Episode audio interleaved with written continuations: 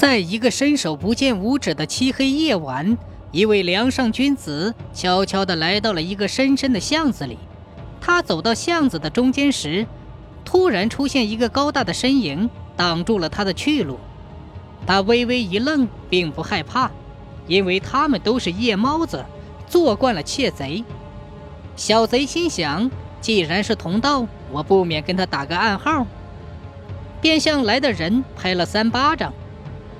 但来人却木然无知，没有反应。莫非是个聋子？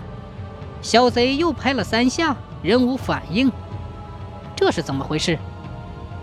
为了识破对方的庐山真面目，他壮起胆子，在多宝袋中取出了八蓬伞，拔去盖头，迎风一晃，霎时燃起了一个火梅子。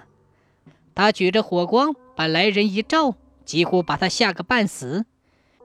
这人是什么模样？只见他身高一丈六，头上戴着一顶黑麻纱烟筒大帽，身穿黑布长衫，腰中系有一根草绳，光脚板上穿一双多耳麻鞋，一副漆黑的面孔，除了一张红嘴唇，耳朵鼻子都是黑黑的。此人是谁？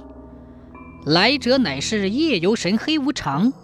黑无常身带八件宝，腋下夹着通天伞，肩头扛着铁镣铐，左手一根哭丧棒，右手一张勾魂票，生死簿就在怀中，铁算盘背在脊梁上，芒草鞋腰中系得牢。小贼见是无常鬼，已吓得魂不附体。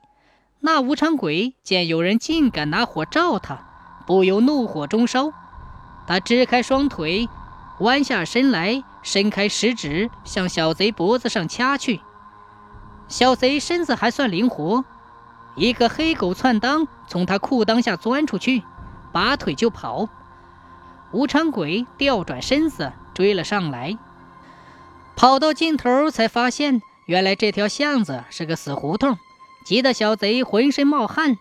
他脸一偏，发现一家门缝里。透出一线光，想必是主人未睡，便急忙去敲门，但因用力过猛，几乎栽了进去。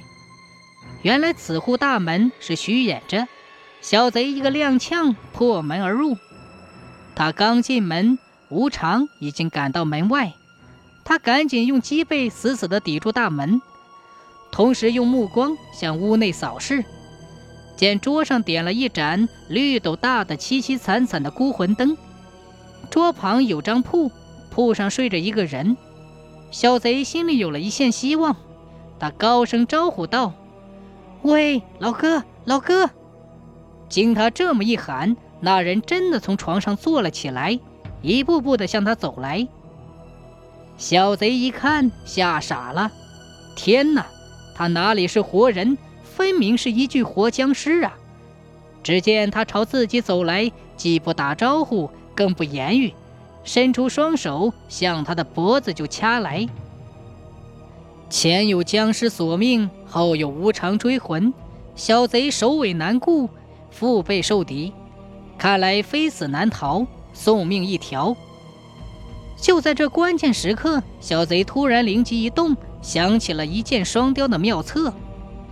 正当那僵尸即将逼近时，他突然松开大门，身子就地一倒，大门一开，后面的无常一把勒住前面僵尸的脖子，而前面的僵尸又抱住了后面无常的腰杆，来了个二鬼打架，双方都死不松手。小贼见化险为夷，心里庆幸，乐颠颠的，趁机逃之夭夭了。